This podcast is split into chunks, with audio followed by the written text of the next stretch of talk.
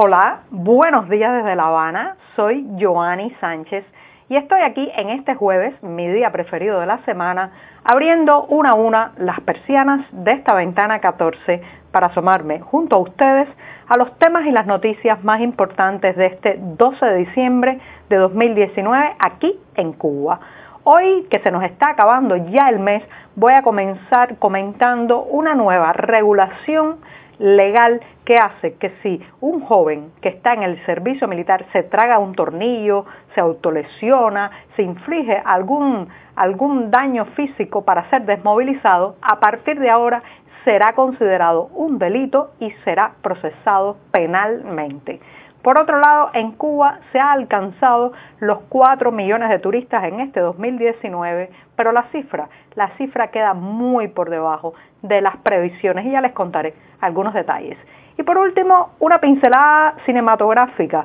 En medio del Festival de Cine de La Habana, les recomiendo el documental En Busca de un Espacio de la directora Marilyn Solaya que explora el feminismo cubano. Y bien, presentados ya los titulares, voy a pasar a revolver para tomarme el cafecito informativo. Ese que de lunes a viernes y por más de un año he estado compartiendo con ustedes, recién colado, mm, breve, un poco o bastante amargo, como saben que me gusta a mí, pero siempre, siempre necesario.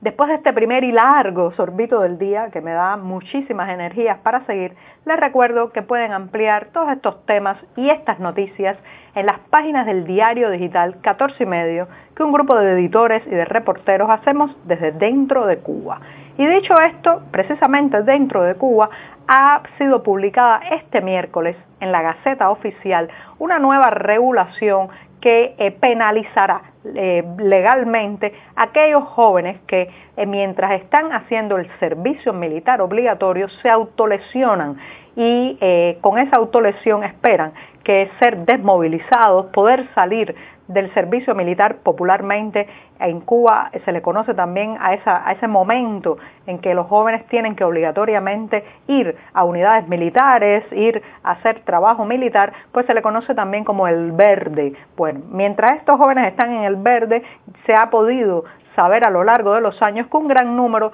termina autolesionándose, incluso cuando están, eh, especialmente cuando están en algún tipo de penalización disciplinaria y en ese marco de eh, están en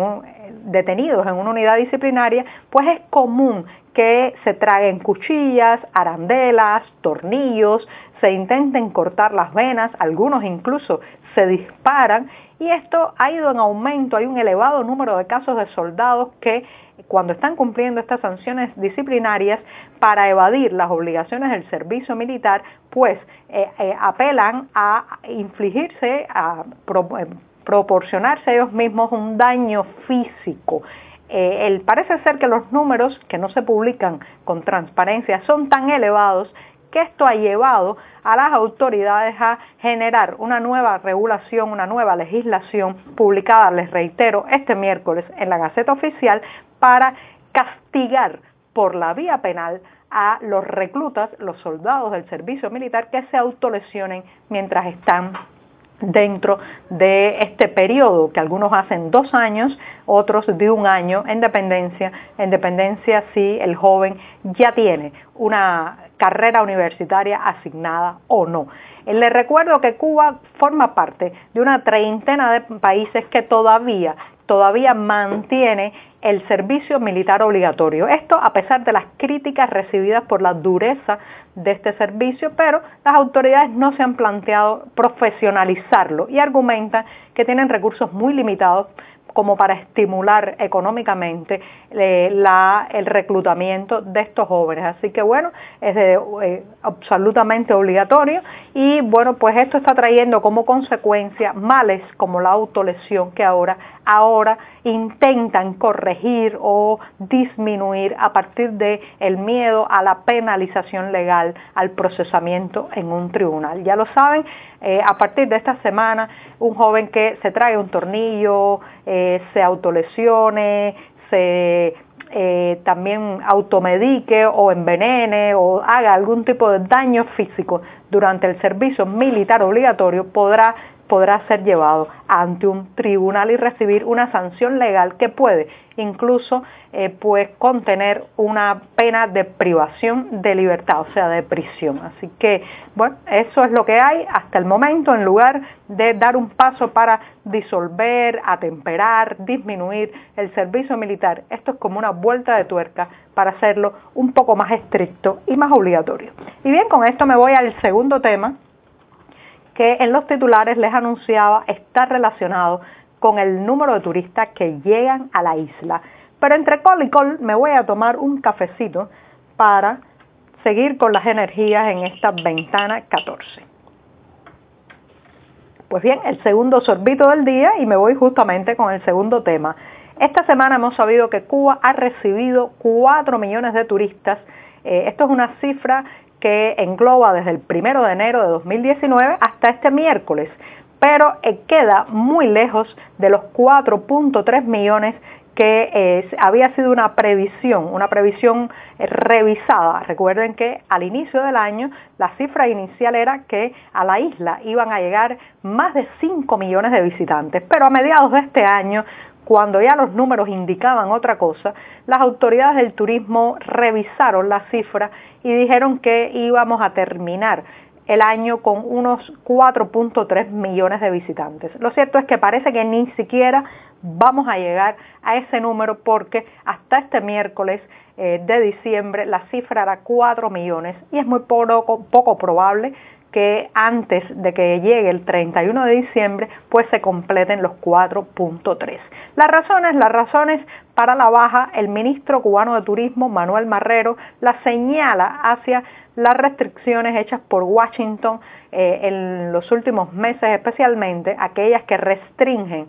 la llegada de barcos cruceros a la isla, eran ahí en esos cruceros llegaban eh, en un solo barco cientos, miles, muchas veces de turistas que engrosaban los números, aunque, aunque al final dejaran poco dinero al país o incluso algunos de ellos ni siquiera se bajaban en los puertos cubanos, pero aún así eran contabilizados como turistas que llegaban al país. Con la administración de Donald Trump se han incrementado las sanciones especialmente a estas compañías o eh, que han terminado por recortar los viajes de cruceros, yates y aviones privados eh, y también los vuelos de las aerolíneas regulares desde Estados Unidos hacia Cuba. Pero también, también hay otros problemas que están incidiendo sobre el estancamiento y el decrecimiento del turismo en Cuba y es los estándares que eh, vienen buscando estos viajeros y que muchas veces no encuentran en las instalaciones cubanas. Estamos hablando de hoteles que eh, se promocionan como hoteles de cuatro y cinco estrellas, pero cuyos servicios dejan mucho que desear o están muy lejos de poder ganarse esas constelaciones de estrellas. Estamos hablando de un país además donde hay que importar mucho de lo que consumen los turistas y eso a la larga, aunque el número sea grande, las ganancias son muy limitadas por cada viajero que llega. Eh, hay que solamente ir a uno de estos hoteles y ver, por ejemplo, que los desayunos la mantequilla es importada, a veces el limón es importado, las naranjas, los mangos, imagínense todo lo otro, las sábanas, las toallas, los detergentes con los que se lavan, los muebles que conforman los hoteles, el, el nivel de importación de materia prima y de productos que necesita el turismo cubano para mantener ciertas calidades es abrumador. Entonces, bueno, evidentemente eso, eh, por un lado, golpea la calidad porque los turistas vienen buscando productos nacionales y se encuentran la mayoría de las veces eh, mercancía importada desde países de la zona y eso, eso no logra satisfacer sus demandas, sus gustos y sus estándares también. Así que por el momento, 4 millones de turistas han llegado a Cuba en lo que va de 2019. Es poco probable que la cifra aumente significativamente antes de que acabe el año y la responsabilidad, la responsabilidad no está solo en Washington, también hay una gran responsabilidad dentro de Cuba en lo que ofrecen las eh, calidades también, como decía, y sobre todo cómo se vende el turismo cubano que no acaba, que no acaba de encontrar un sello propio para competir con otros países turísticos de la zona. Y con esto eh, me voy al último tema, hoy solamente voy a tocar tres temas y está relacionado con el Festival de Cine de La Habana. Eh, aunque su nombre es Festival Internacional del Nuevo Cine Latinoamericano, ya casi nadie le llama así, porque el cine latinoamericano ya no es nuevo y porque con los años se ha impuesto el nombre de Festival de Cine de La Habana. En el contexto de esos días de cortometrajes, largometrajes, eh, de ambiente festivalero en esta capital cubana, hay un documental que resalta y es el documental de la cineasta Marilyn Solaya, que con el título de En busca de un espacio, historia de mujeres en Cuba, explora, explora el mundo del feminismo cubano, sobre todo en la etapa republicana. Esto, esto es una historia muy escamoteada, muy invisibilizada por los medios oficiales de la isla en el último medio siglo. Recuerden que el feminismo ha sido una, una palabra y un concepto y un movimiento muy incómodo para el oficialismo cubano porque porque bueno, sencillamente es algo que se les va fuera del control, que no responde a eh, directrices desde arriba y por otro lado porque el sistema cubano siempre ha sido, eh, desde, eh, bueno, en sus seis décadas de existencia, ha sido un sistema muy masculino, muy macho, en el sentido de que son unos pocos hombres los que deciden desde arriba todo y la mujer tiene que comportarse como pieza de ese engranaje, como una militante sumisa, como un adorno eh, para eh, adornar los lugares, pero no, no como una ciudadana con voz propia que demanda y exige. En este programa, por ejemplo, hemos hablado del papel de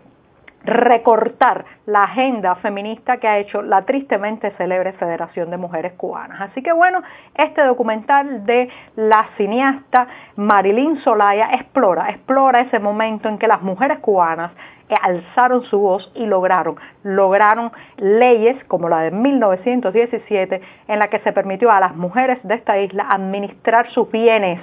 algo que les hizo rozar la independencia económica. También también lograron la ley del divorcio en 1918 y en el 36 la ley del aborto. Así que sobre esas mujeres que plantaron cara al poder y lograron arrebatarle conquistas, eh, este largo, este documental de Solaya con el título de En busca de un espacio. Si lo ve en la cartelera del Festival de Cine, no se lo pierda. A ver, a ver si podemos también mirar nuestra historia y recuperar, recuperar parte de aquellas luchas pasadas. Y con esto, con esto me despido esta mañana. Muchas gracias.